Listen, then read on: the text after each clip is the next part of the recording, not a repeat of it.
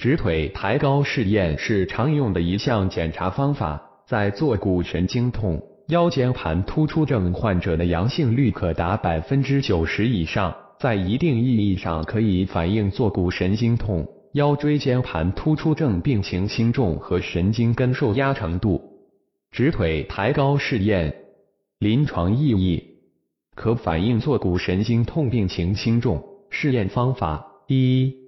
检查时，患者仰卧，检查者一手握住患者踝部，另一手置于膝关节上方，使膝关节保持伸直位，抬高到一定角度。患者感到下肢出现放射性疼痛或麻木，或原有的疼痛或麻木加重时为阳性。记录其抬高的角度，必须注明左侧和右侧。正常人在仰卧位时，下肢伸直。被动抬高的角度为六十度到一百二十度，在抬高下肢至三十度到七十度时，神经根可在椎间孔里拉长二至五毫米，并无疼痛感，故以抬高七十度以上为正常。二，在进行直腿抬高试验时，应注意两侧对比，先试验健侧，并注意其最大活动范围，便于与患侧对比。直腿抬高试验阳性多见于腰椎间盘突出症、椎管内占位性病变、梨状肌综合征等。右手握住患者足五指，尽量背屈，抬高患肢，使坐骨神经突然牵拉，下肢出现放射性疼痛或麻木或原有的疼痛或麻木加重时为阳性，无疼痛者为阴性。三。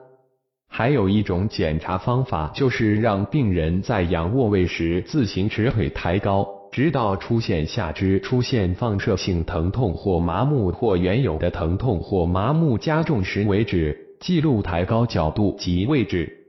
阳性判断如前。临床意义：一、直腿抬高二十度附近出现疼痛，一般不呈反射痛，而多为大腿后侧的牵扯痛。这是由于腘绳肌的反射性紧张痉挛所致，一般为双侧性，患侧较重。二、直腿抬高在三十度到四十度前出现疼痛，临床呈强阳性，多为放射性痛，在此角度神经根并未明显受牵拉而位移，其放射性痛多与神经根周围严重的机械压迫水肿有关。三。直腿套高六十度时出现疼痛，临床上称为阳性，此时神经根已受牵扯。若疼痛为放射性，其始于腰底部，即提示神经根受压；若放射痛起于臀部，出现疼痛弧体征，必须排除梨状肌损伤，可做梨状肌紧张试验以证实。四、